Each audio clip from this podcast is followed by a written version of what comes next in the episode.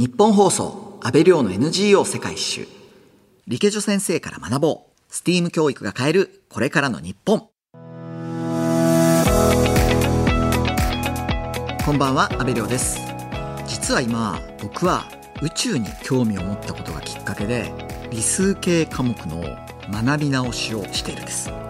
ずっと文系だったので正直理数系科目の勉強をこの年でやってみると科学も数学も物理も本当に難しいことだらけで特に高校生で学習する分野になってくるとより専門的で奥が深いんですよね。でも学べば学ぶほど理数系の知識の面白さも実感しています。そんな僕も学び直しをしている理数系科目の教育がこれからの社会においてとても必要であると世界的に言われていることを皆さんご存知でしょうか。それが STEAM 教育です。科学サイエンスの S 技術テクノロジーの T 工学エンジニアリングの E 芸術アートの A 数学マスマティックスの M この5つの分野の頭文字を取って STEAM 教育というんですが理数系の教育に創造性の教育アートを加えた教育理念ということになっています。文系理系の枠を取り払うことで今後 AI が普及していく新しい社会に対応可能な人材を育成するのが STEAM 教育の目的です。日本ではこの STEAM 教育の導入は遅れていますがアメリカではオバマ大統領が演説でその必要性を訴えて早くから国家戦略として位置づけられているんです。そこで今日は毎週月曜日夜9時30分からお届けしている安倍亮の NGO 世界一周の60分スペシャルということでこの STEAM 教育について皆さんと一緒に勉強していきたいと思います。科学数学物理といった理数系分野を専門的に学び教育の現場に立っているプロの女性講師の方を3人ゲストにお招きし僕も実際に模擬授業を受けてから理数系の知識と STEAM 教育がこれからの社会どう役立っていくのかを考えていきたいと思います。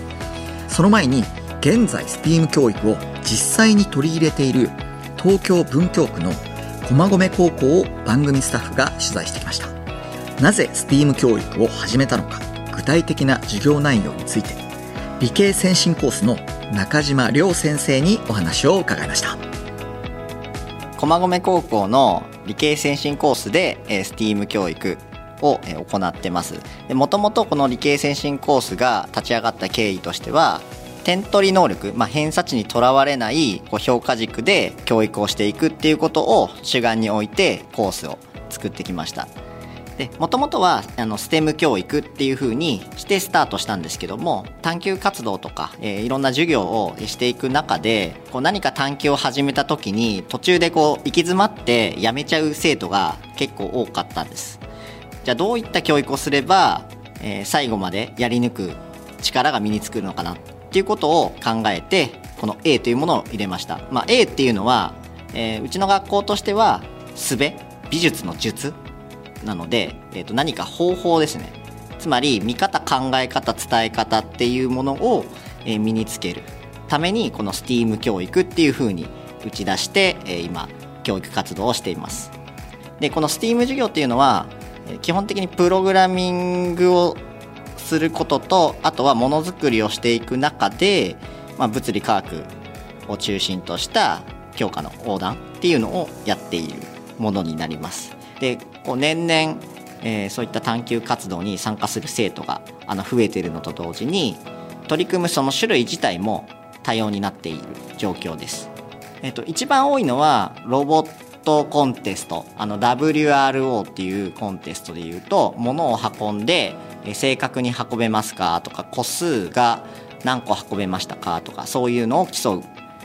ものですとか。でその他にも物理チャレンジとか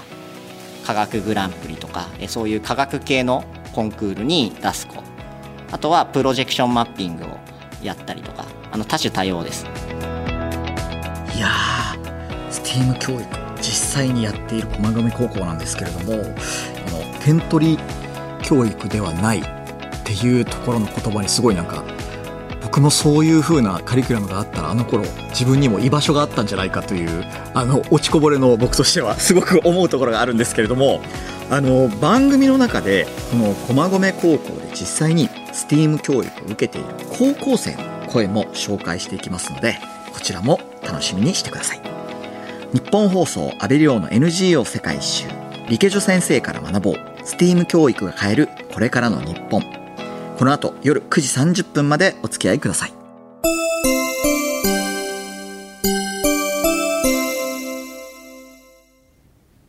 今日は理数系科目を専門に教える理系女先生を3人ゲストにお迎えして僕が模擬授業を受けた上でお話を伺っていきます。さて最初に登場する理系女先生はこの方です。ということは酸素18がどれだけ残っているかというのを調べれば、その年、雨が少なかったねとか、雨が豊富だったなっていうことがわかるんですよ。で、そしてそれを歴史と照らし合わせていくんで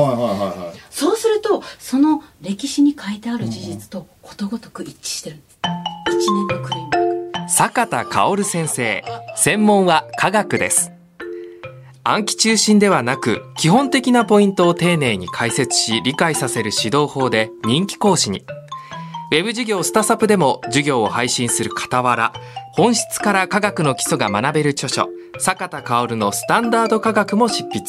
こちらも受験生の間で人気を集めています。改めてご紹介しましょう。理系女先生。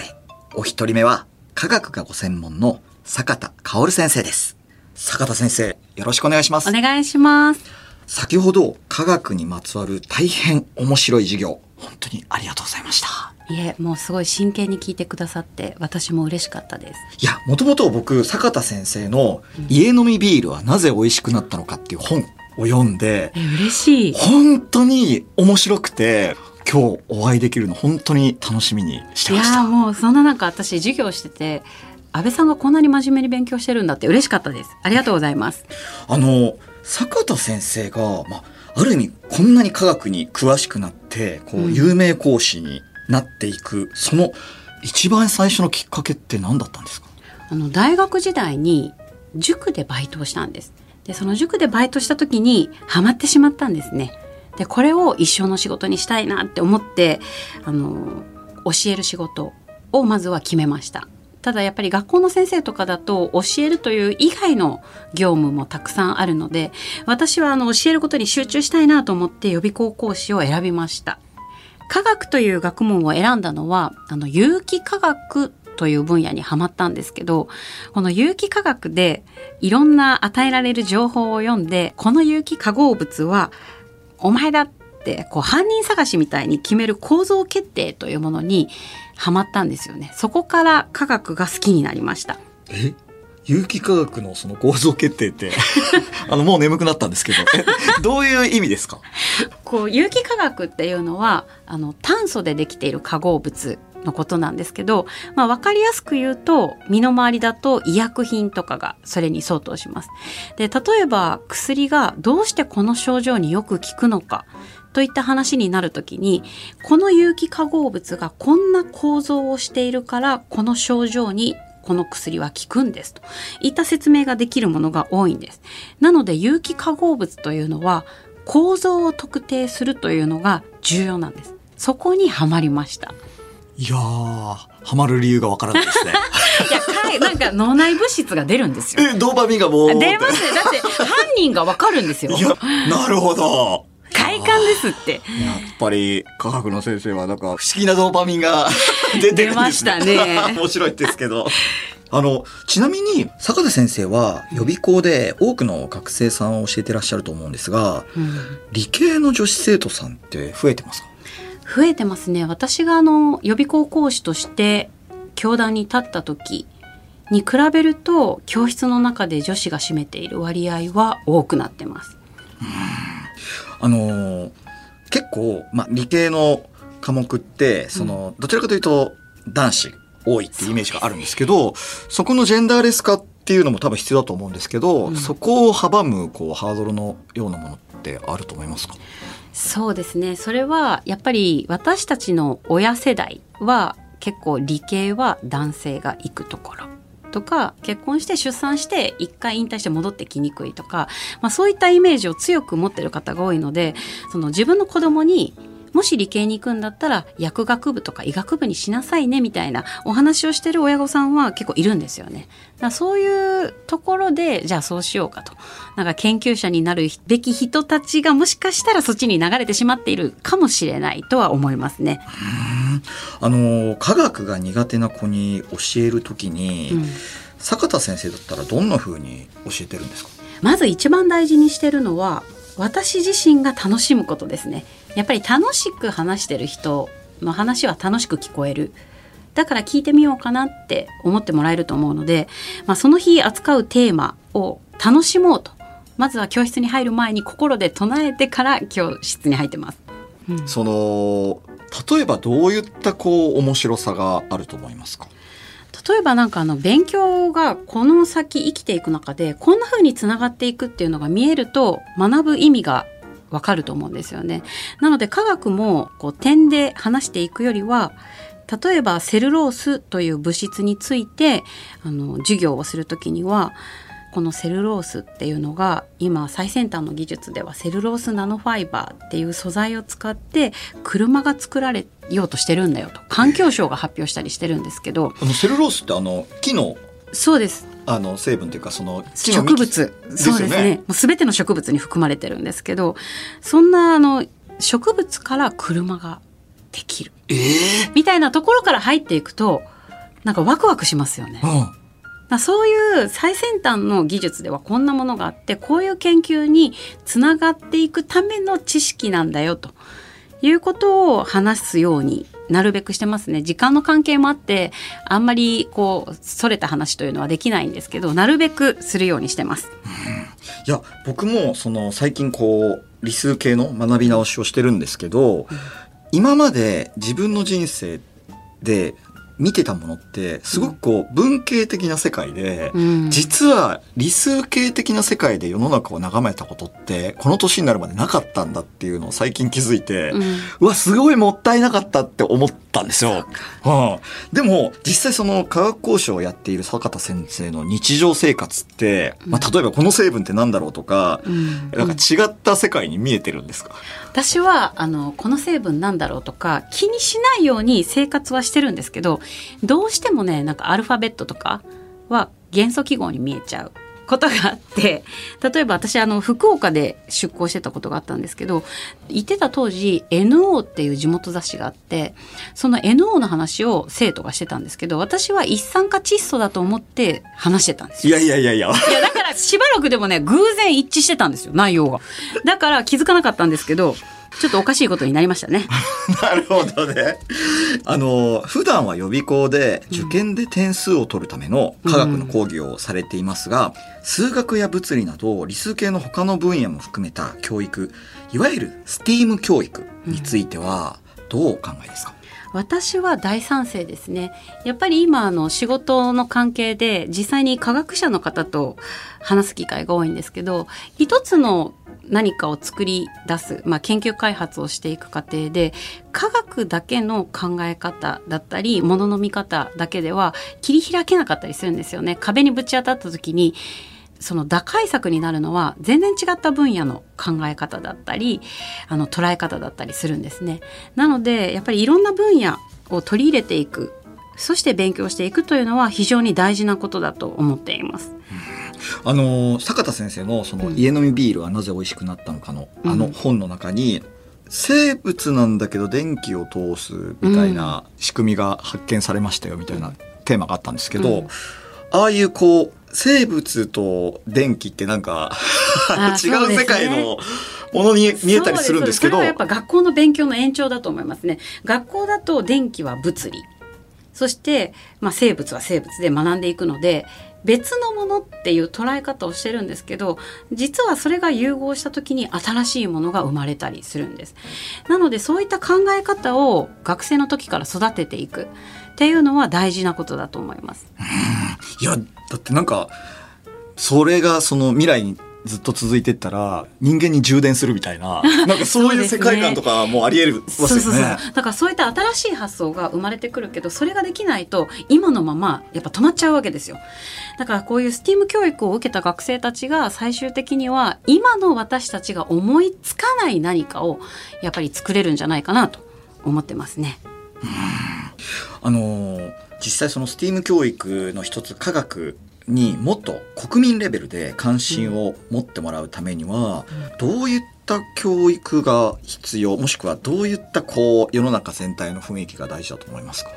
まず入り口として世の中は受験のための勉強しましょうみたいになっているので、まあ、その点数さえ取れればそこから先はもうどうでもいいと。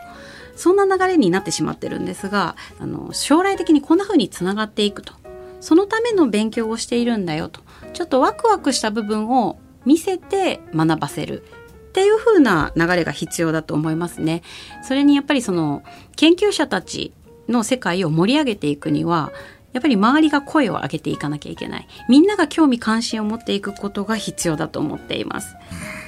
実際今回、うんその STEAM 教育を学んでいる文京区のうん、駒込高校の生徒さんにはい。学んでみての感想を聞いているのではい。一度一緒に聞いていただけますか？はい。えー STEAM 教育を受けて自分自身で変わったことはトライアンドエラーのエラーをなくすというところですね。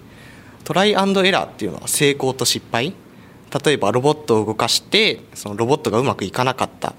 だけどそれは失敗なのか。でも失敗の中には必ず理由があってその理由を知ることができるっていうのはある意味成功だからこそトライアンドエラーでエラーはない。全部が成功っていう風な新しい価値観を持てるようになりました。STEAM 教育を生かして自分が今将来何をやりたいかっていうと日常生活にある些細なことを支えられるロボットを作りたいと思っています。具体例として挙げるんだったら家庭で掃除をしてくれるロボット。それを家に犬がいる家庭だと犬がちょっと掃除を邪魔してしまうみたいな。そういうのがあった時にロボットがボールを投げるっていう機構を組み込んだとしたら犬は邪魔しないし逆に犬は運動ができてさらにより良いものになる。ちょっと工夫を加えたり改善することによってもっと日常をどんどん良くしていくようなものを作りたいと思います。いやー生徒の意見ありましたけれどもいかがですか？あのトライアンドエラーのエラーはないというのはもうまさに私があのたくさんの研究者の方とお話しして聞いてる言葉なんですけど、まあ、トライアンドエラーを繰り返してるそのエラーさえ楽しんでいるそれがあの研究者の方たちだなと私は思ってるんですよね。なのでそういった研究に対するワクワクとかをこう育てていく流れに環境がなっていったらいいなと思っています。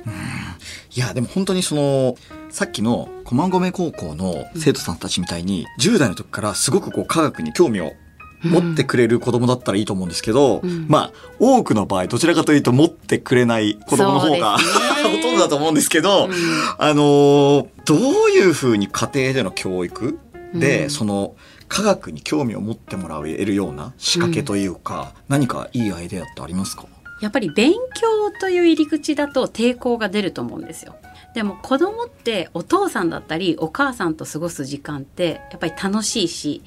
最高の思い出になるはずなんですよね。だから何でもない日常とかで科学の話をあの親御さんが振ることができればもっと科学に興味が持てると思うんです。例えば朝ごはんを食べてる時にお味噌汁が吹きこぼれて炎が黄色になると。これなんでだろうね？っていうところから入ってで実際に学校に行って習ってみるとあ炎色反応だとこれお母さんが言ってたやつなんだって思うと日常と結局科学が密接につながっているっていうことに気づけると思うんです。なのでやっぱりあの日々の興味子供の時にいろんな「これってなんでだと思う?」とかなんかそういう疑問を親が答え出せなくても一緒に調べてもいいと思うんですよね。そういう機会を与えてあげることはすごく大事だと思います。いや、だからこの間そのキャンプでガスコンロを使ってわざと吹きこぼしてみたんですよ。そしたら本当に黄色くなるんですよね。そうなんですよ。ってすごい感動したんですけど。だからなんかそういうのを知って勉強するってじゃあ炎色反応ってどんな仕組みで起こるのかっていう次の段階に行けると思うんです。これってなんでだと思うとかなんかちょっとした時になんか話題が作れるコミュニケーションの一つのツールに科学がなればいいなと思いますね。これから日本でも STEAM 教育がどんどん浸透していくと思うんですが、うん、STEAM 教育を受けた子どもたちに、うん、坂田先生はどんな未来を作ってほしいと思いますか？私は今の大人たちが考えられないことを思いついてほしい。それは私たちが受けた教育とは違う教育を受けたというところで出てくる発想があると思うんですよね。だからこういう STEAM 教育を受けた学生たちが最終的にはあっと驚くような、そんな発想があったのかといったものを作り出してくれるんじゃないかなと期待していますね。うんいやー、本当に今日面白い話盛りだくさんだったんですけれども、最後に坂田先生からお知らせなどありますか？あります。家飲みビールはなぜ美味しくなったのかというのは日本の最先端科学技術を伝えている本になっています。で、博士たちの声も入れているので、ぜひ手に取って読んでいただけると嬉しいです。いやー、本当に楽しい時間ありがとうございます。科学の坂田薫先生にお話を伺いました。坂田先生、どうもありがとうございました。ありがとうございました。日本放送安倍亮の NGO 世界一周、理系女先生から学ぼう。STEAM 教育が変えるこれからの日本。お知らせの後は数学の理系女先生をお迎えします。STEAM 教育を受けてみて、ものづくりだとか、すごい新鮮で楽しいなっていうのが率直な感想です。日本放送安倍亮の NGO 世界一周。理系女先生から学ぼう。STEAM 教育が変えるこれからの日本。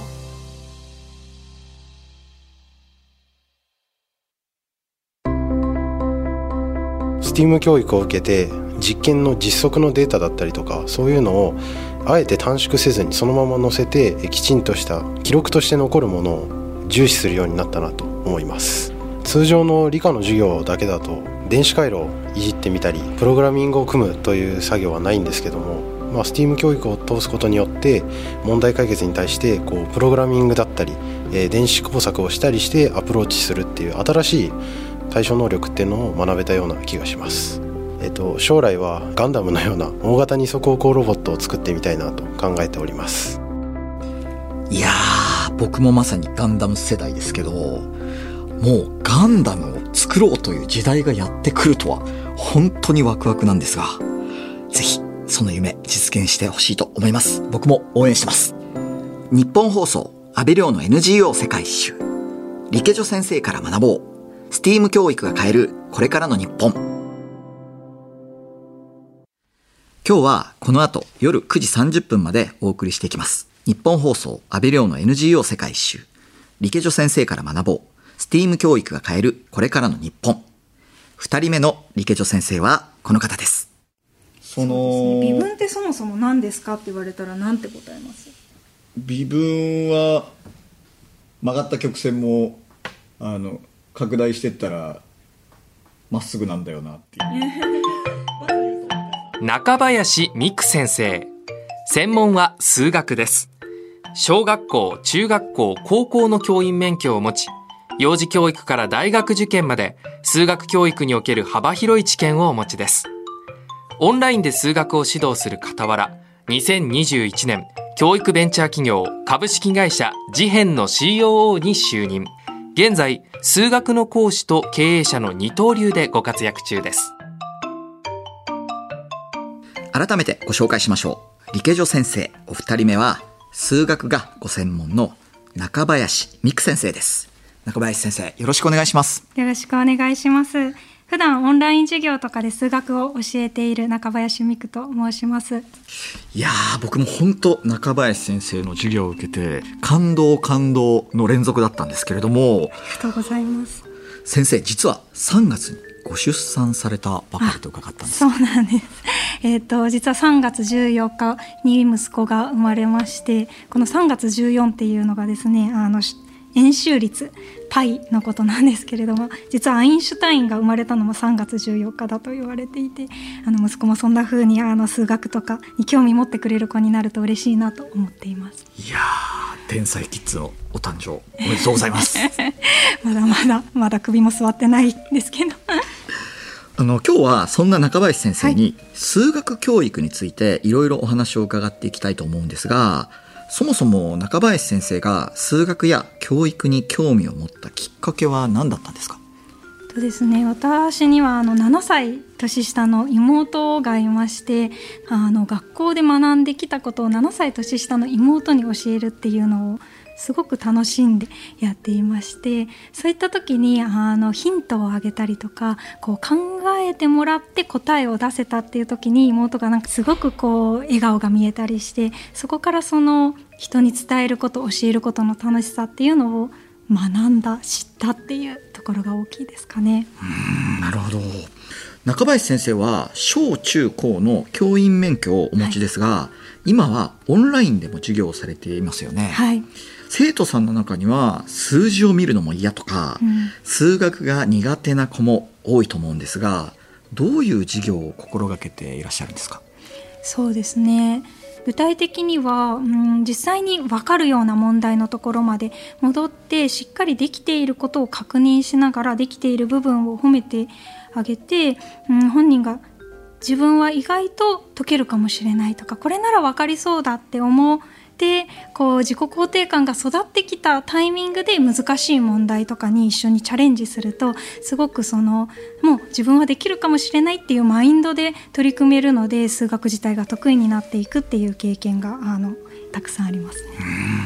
いやかっこいい。僕も小学校の時かな。普通の数字に0をかけたら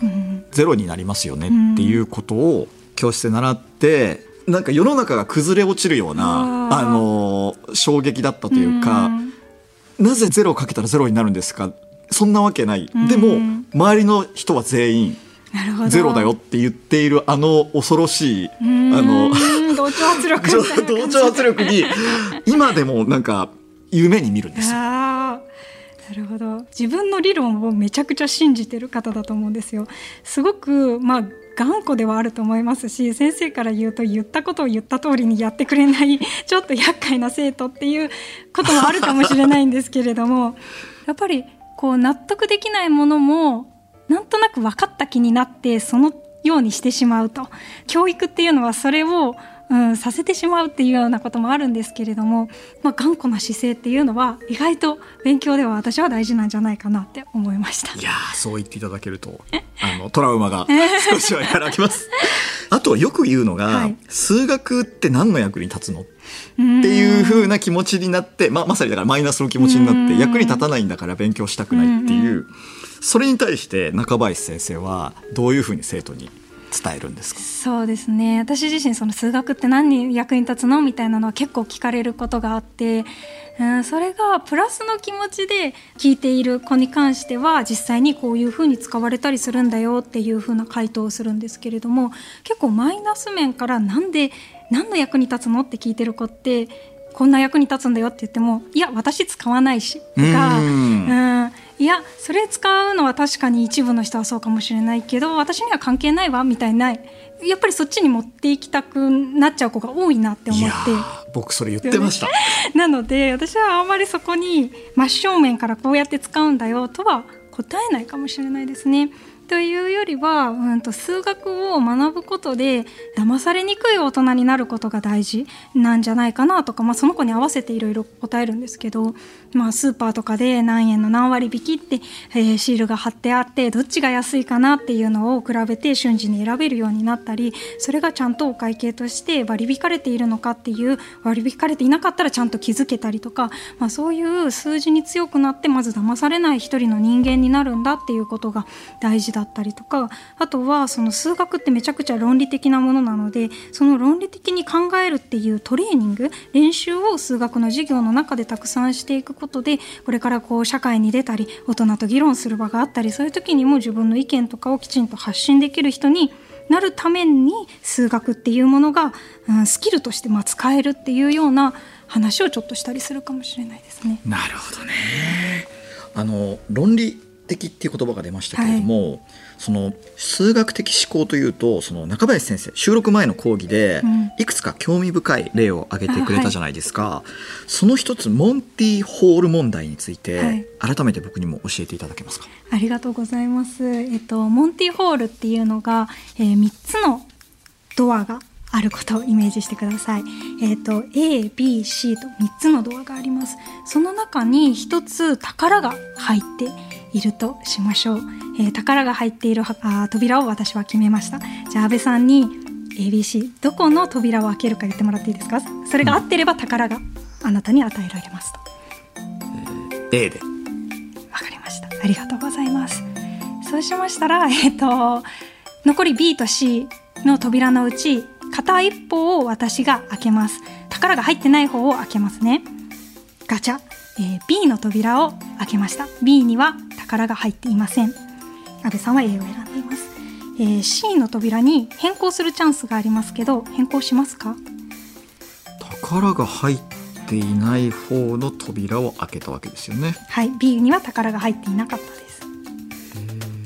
じゃあ C で C に変更しますか、はいガチャ C を開けました宝入ってました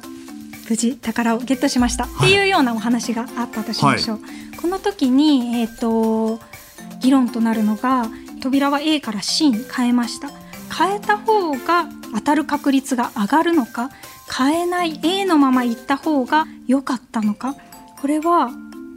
どう思いますか？えっと A を選んだ時は3つの扉から選んでるので確率は3分の1、はい。だけど僕が A を選んだ状態で中林先生が B か C 宝が入ってない方の扉を開けますって言ってるから、はい。なんかその時点で2分の1になってるような気がするんですけど、うん。そういうことですか？あいい理解ですね。えっ、と一つ扉を開けたことでここは違うっていうことが分かったので変えた方が確率は上がるんですね。これが心理的な面と結構紐づいていて A を選んでもし宝が A に入ってた時に変えたことで間違えたくないっていう心理の面がちょっと働くんですね。それでちょっとかたくなにいやあ先に A を選んだ。でもこのまま A で突っ走りますっていう人もいたりあとはその確率がなんとなく変わることがイメージしづらいっていう人もいたりしてなんか心理と数学が紐づいてちょっと好きな問題だったりしますね。なるほどね今のも計算上で3分の1で、えー、と扉を変えると3分の2になるっていうさっき2分の1かなっておっしゃってたんですけれどもそうではなくて3分の2っていう数字が出てきたりしてそれはちょっとまあ式を計算したりすると出てくるんですけどまあそういった面白さがありますね。つまり数学を使うことで当たる確率を上上げられる。ことができるですね。はいいやこれは大事ですね。いやなかなかそういう風なアプローチを考えるととても面白い数学なんですが数学を学ぶにあたって重要なことって何ですか？そうですね。なんか数学の式を解けるとかその数字で答えが分かるっていうのももちろん大事なんですけれどもやはりその数学において全部に言えることっていうのは論理的に考えることっていうことだと思うんですよね。なのでその論理的に思考をして解決していくっていうプロセス自体を学ぶことそしてそれをうん、まあ、社会に出て生かしていくことっていうのが私は大事なんじゃないかなと思います。うんなるほどねやはりそういった論理的思考力を身につけるには、まあ、数学のみならず STEAM 教育が必要になってくるんですかね？そうですね。えっ、と、実際に数学においてよく使っていくのは図とか空間的なものを把握する能力なんですけれどもこれは実際に手を動かしていろいろ作っていく図工だとか美術その STEAM でいうところの A アートとすごく紐づいているなっていうふうには思いますね。例えばその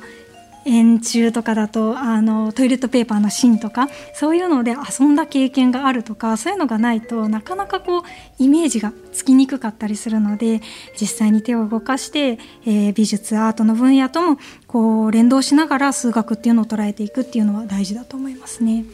あの実際家庭での教育で取り入れておいた方がいいことってありますか？えー、そうですね。家庭だとあの日頃から数字とか、まあ、算数の分野に触れるような機会を増やしていくといいかなっていうふうに思っていまして特に現代だとキャッシュレス時代であのもうアプリでピッてかざしたらそれで買い物が買えてしまったりしてそこで実際にお金のやり取りをするなんていう経験が少ない子もいたりするんですけれどもあのなんかお使いを頼む時とかには実際にお金を持っていってそれでどれだけのものが買えるかっていうのを考えたりだとか、えー、数字を使って物事を考える力っていうのもついてくるんじゃないかなと思います。確かにキャッシュレス時代だと本当にこうお金を計算するっていう一番のその数学のトレーニングがなくなっちゃうんですもんね、うん、そうですね。なんか最近だとお釣りっていうワード自体をあんまり知らなかったり聞いたことがないなとか時計を見て時間を読めないとか なんかそういったこともあったりするのですごく実体験と数学を紐付けていくっていうのは大事だなと思います。これから日本でも STEAM 教育がどんどん浸透していくと思うんですが STEAM 教育を受けた子どもたちに中林先生はどんな未来を作ってほしいと願いますか？そうですね、えーなんか日本でこの同調圧力が強いなっていう感じる機会が私は結構あったりして、まあ、みんながこうしてるからこうするっていうことって多々あったりすると思うんですけれどもなんかそうではなくて、えー、とやはりしっかり自分の考えを大事にしてそれを人に伝えていくそれができる人になってほしいなと思います。でそうなるためにはやはり論理的に、えー、と日頃から考えてそれを人に伝えたりとか自分の考えてることを図にしたりとか、まあ、データとして取ってきて表にして誰かにこう説明したりっていうそういう力が必要になってくるのでそれを鍛えていく上で STEAM 教育自体が生きてくるっていうふうに考えていますね。うん、確かに同調圧力に屈しない論理性をきちんと身につけて良くないことは良くないっていうのを言える力って大事ですよね。いやまさにそう思います。最後に中林先生からお知らせなどありますか？はい、えーと、私がみんなの塾という塾で働いていましてそちらで数学の指導をしていたりあとは、えー、ここならストア化っていうあのオンライン上で数学の指導を提供していたりするのでよかったらそういうところから実際に一緒に数学を学んでいけたら嬉しいなと思っています。いや中林先生の授業面白いんでこれはもう早い者勝ちですよ。ありがとうございます この時間は数学の中林美久先生にお話を伺いました。ありがとうございました。ありがとうございました。日本放送安倍亮の NGO 世界一周理系女先生から学ぼう STEAM 教育が変えるこれからの日本。お知らせの後は物理の理系女先生をお迎えします。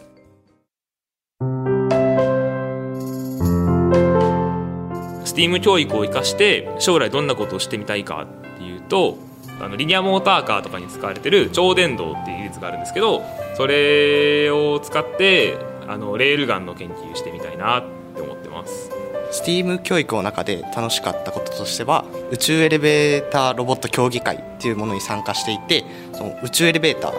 地球から宇宙まで物を運ぶっていうものがあって夏休みの間そのちょっと遅くまでみんなで努力しながら頑張って作ったものが実際の大会で一番最後の最後で成功して物を運んでくれるその青春が全部入っているかのような楽しさがあってすごいいいです。日本放送安倍亮の NGO 世界一周理系女先生から学ぼう。STEAM 教育が変えるこれからの日本。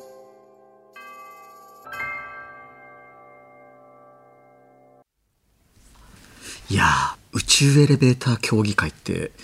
なんか想像するだにこうワクワクするというかどういう顔ぶれになってるんだろうってすごいこう想像してしまったんですけれども日本放送安倍亮の NGO 世界一周理系女先生から学ぼうスティーム教育が変えるこれからの日本。最後のリケジョ先生はこの方です。まあ、静電気っていう、はい、あのバチバチするやつがあると思うんですけど、うん、物質によって、そのプラスに帯電しやすいマイナスに帯電しやすいっていうのがあるから、うん、例えば冬、あの静電気が嫌だったら組み合わせを考えれば静電気を防ぐことができます。飯泉真美先生。専門は物理です。大手進学塾で中学生高校生の受験指導を8年間経験した後予備校の講師に転身私立高校の非常勤講師も務め現在は河合塾の医療系専門予備校メディカルラボで物理を教えています。YouTube でも動画で授業を配信し分かりやすい指導には定評があります。改めてご紹介しましょう。池城先生3人目は物理がご専門の飯泉真美先生です。飯泉先生よろしくお願いします。お願いします。はじめまして飯泉ですえー、大体の人が「いい」って伸ばしてくれているので「飯泉」って適当に言ってください。はい、えー、はい あのー、今日は僕が事前に科学数学物理の講師の先生の模擬授業を受けてからそれぞれお話を伺っているんですが飯泉先生先ほどの授業物理学って本当になんかすごい面白いですよね。はい、であ人間っていかにこう自分の主観と客観性が混じった感覚で生きてるんだっていうのがすごい分かって面白かったんですけど、はい、あの今日はそんな飯泉先生に物理をどう教えていくのかお話を伺っていきたいと思います。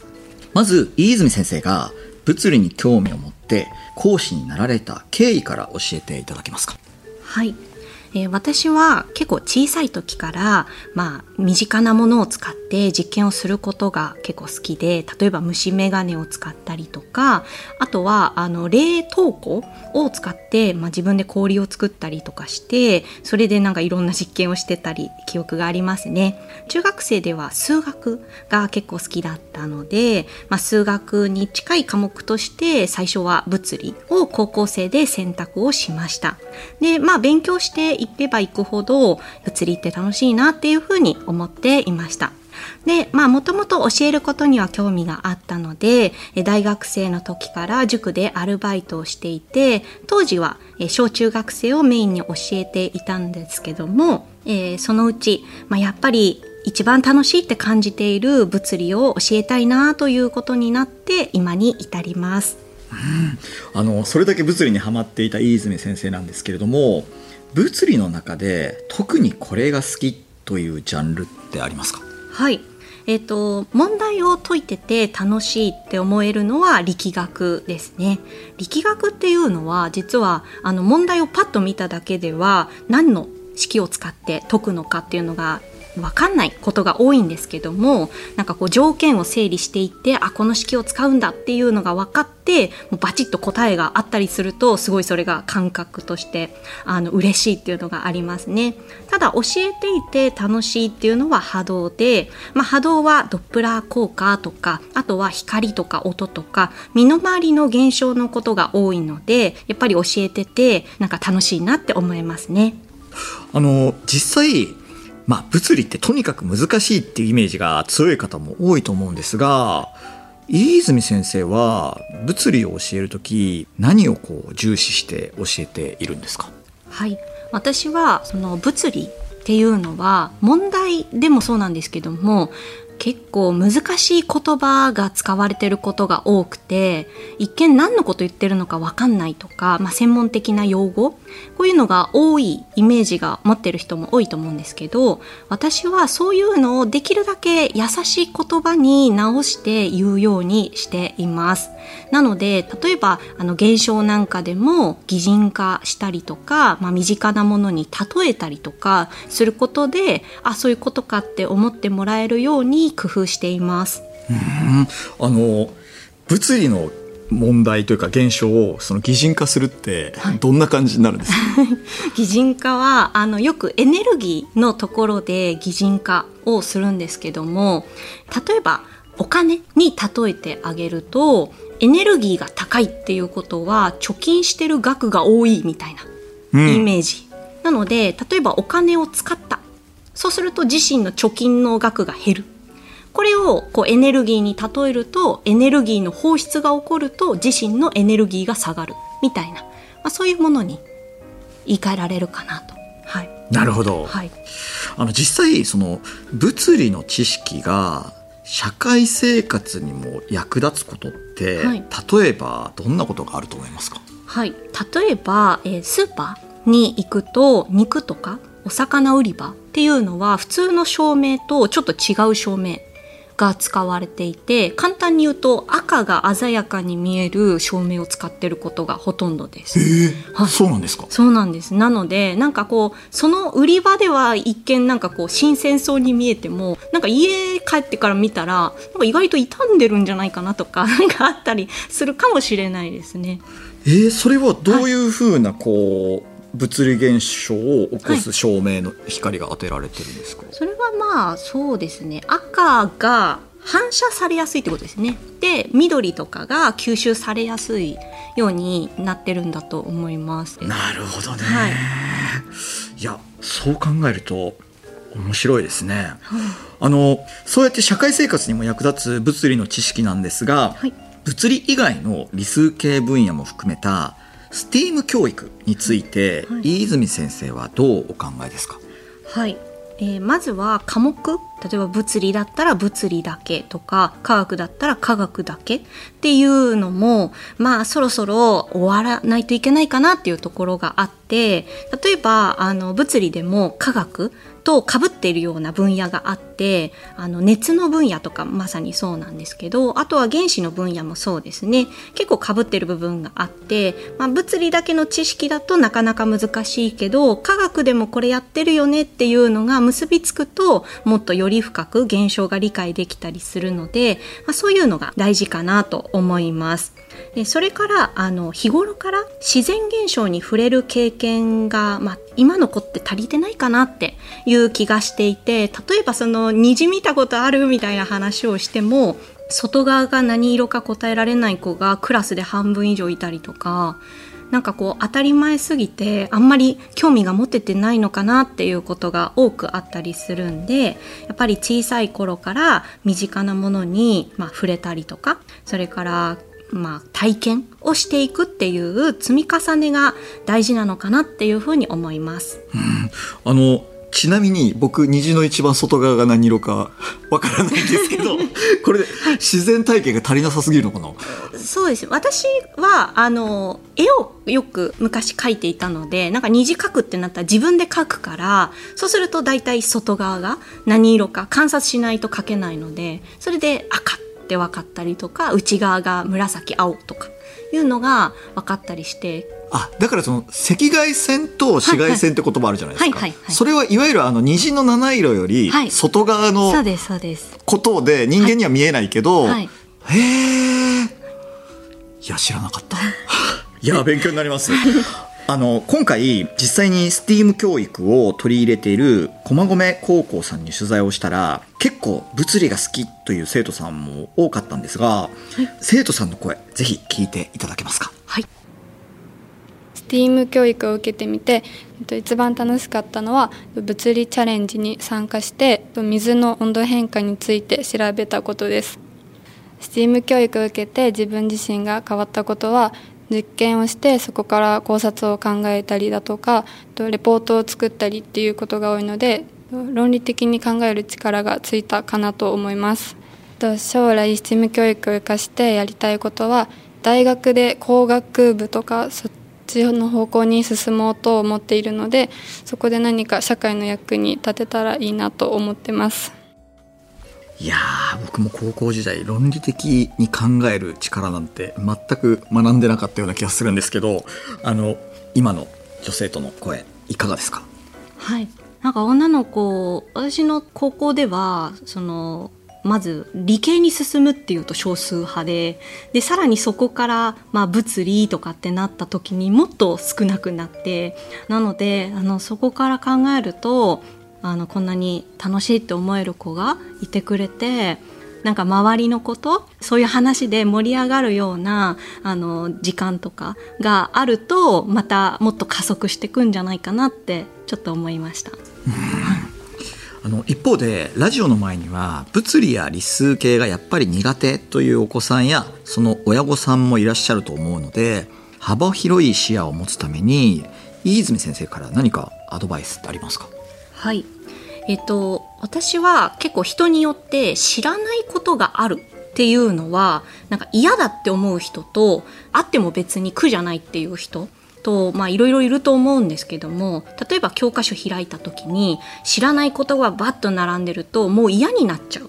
ていう人ももしかしたらいると思うんですよね。でそこで、まあ、理科とかあの理系科目っていうのは知ってることがたくさんあるように工夫することもできて例えば日常生活でこれ知ってるあれ知ってる見たことあるとかっていうのが教科書にたくさんあるっていう状態を作っていけばちょっとずつ興味が出てってなんかとっつきやすかったりとか、まあ、私のおすすめは博物館。ということであの上野にある国立科学博物館っていうのがすごいおすすめで、まあ、いろんな実験ができるコーナーがあったり例えばそれがなんだかよく分かんなくても幼い頃から見たことがあるっていう状況を作っていくことでその知らないなんだか分かんないけど見たことあるっていうやつが教科書に載ってたりするとあれ？これそういえば前行ったところで見たなみたいな。感じで興味持ってああれはこういうことだったんだっていうのが大きくなってから分かるみたいなそういうのの繰り返しかなと思うのでまずは経験する体験する見たことあるっていうのをたくさん小さい頃から作っていくっていうのが大事だと思います。うん、いやでも確かにその教科書ってその字面を追って、まあ、想像しなければいけないけど実際に見たことのないものを想像するのって結構大変ですよね。はい、そうですね、はい、うん。なるほど。そういう仕掛けが結構大事なんですね。これから日本でも STEAM 教育がどんどん浸透していくと思うんですが STEAM 教育を受けた子どもたちに飯泉先生はどんな未来を作ってほしいと願いますか？はい、えー、まあやっぱり興味が持てることとか自分が目指したいことっていうのをこう素直に愚直にというかなんか最近見てる子たちってちょっとなんかいい子すぎるというかなんかもっともっとその目指したい未来をこう具体的にイメージしてそこに向かっていくためになんか私みたいな講師とかをなんかすごく利用してほしいなって思うし例えば歴史とかであれば変な話検索するとどんなことがあったかっていうのはすぐわかるかと思うんですけどもやっぱり人と人とがこう質問してあこういう時はこうやって考えればいいんだよみたいなのがこう対面で聞かないと分かりにくいっていうのが理系だと思うんでなんかそういうふうに縮こまっちゃってるような子たちはもうぜひ積極的にあの質問とかをして自分の未来に向かってってほしいなって思います。じゃあある意味理数系が苦手な奥さんを持っている親御さんは、まあ、とにかく一日一回必ず質問しろそうですね。なるほどね。ぜひなんかもうノルマにしちゃうと癖になってでそれのためにって最初は思ってるんですけど自然と疑問が生まれるような思考回路になっていけばいいんじゃないかなって思います。最後に飯泉先生からお知らせなどありましたらぜひお願いします。はい、えー私は YouTube であの授業を公開しているのでもし気になったっていう人は一度「いいずみ」で検索してもらえるとあの動画の授業とか見れますのでよろしくお願いします。いや貴重なお話ありがとうございました。この時間は物理の飯泉真美先生にお話を伺いました。飯泉先生本当にありがとうございました。ありがとうございました放送安倍亮の NGO 世界一周。理系女先生から学ぼう。STEAM 教育が変えるこれからの日本。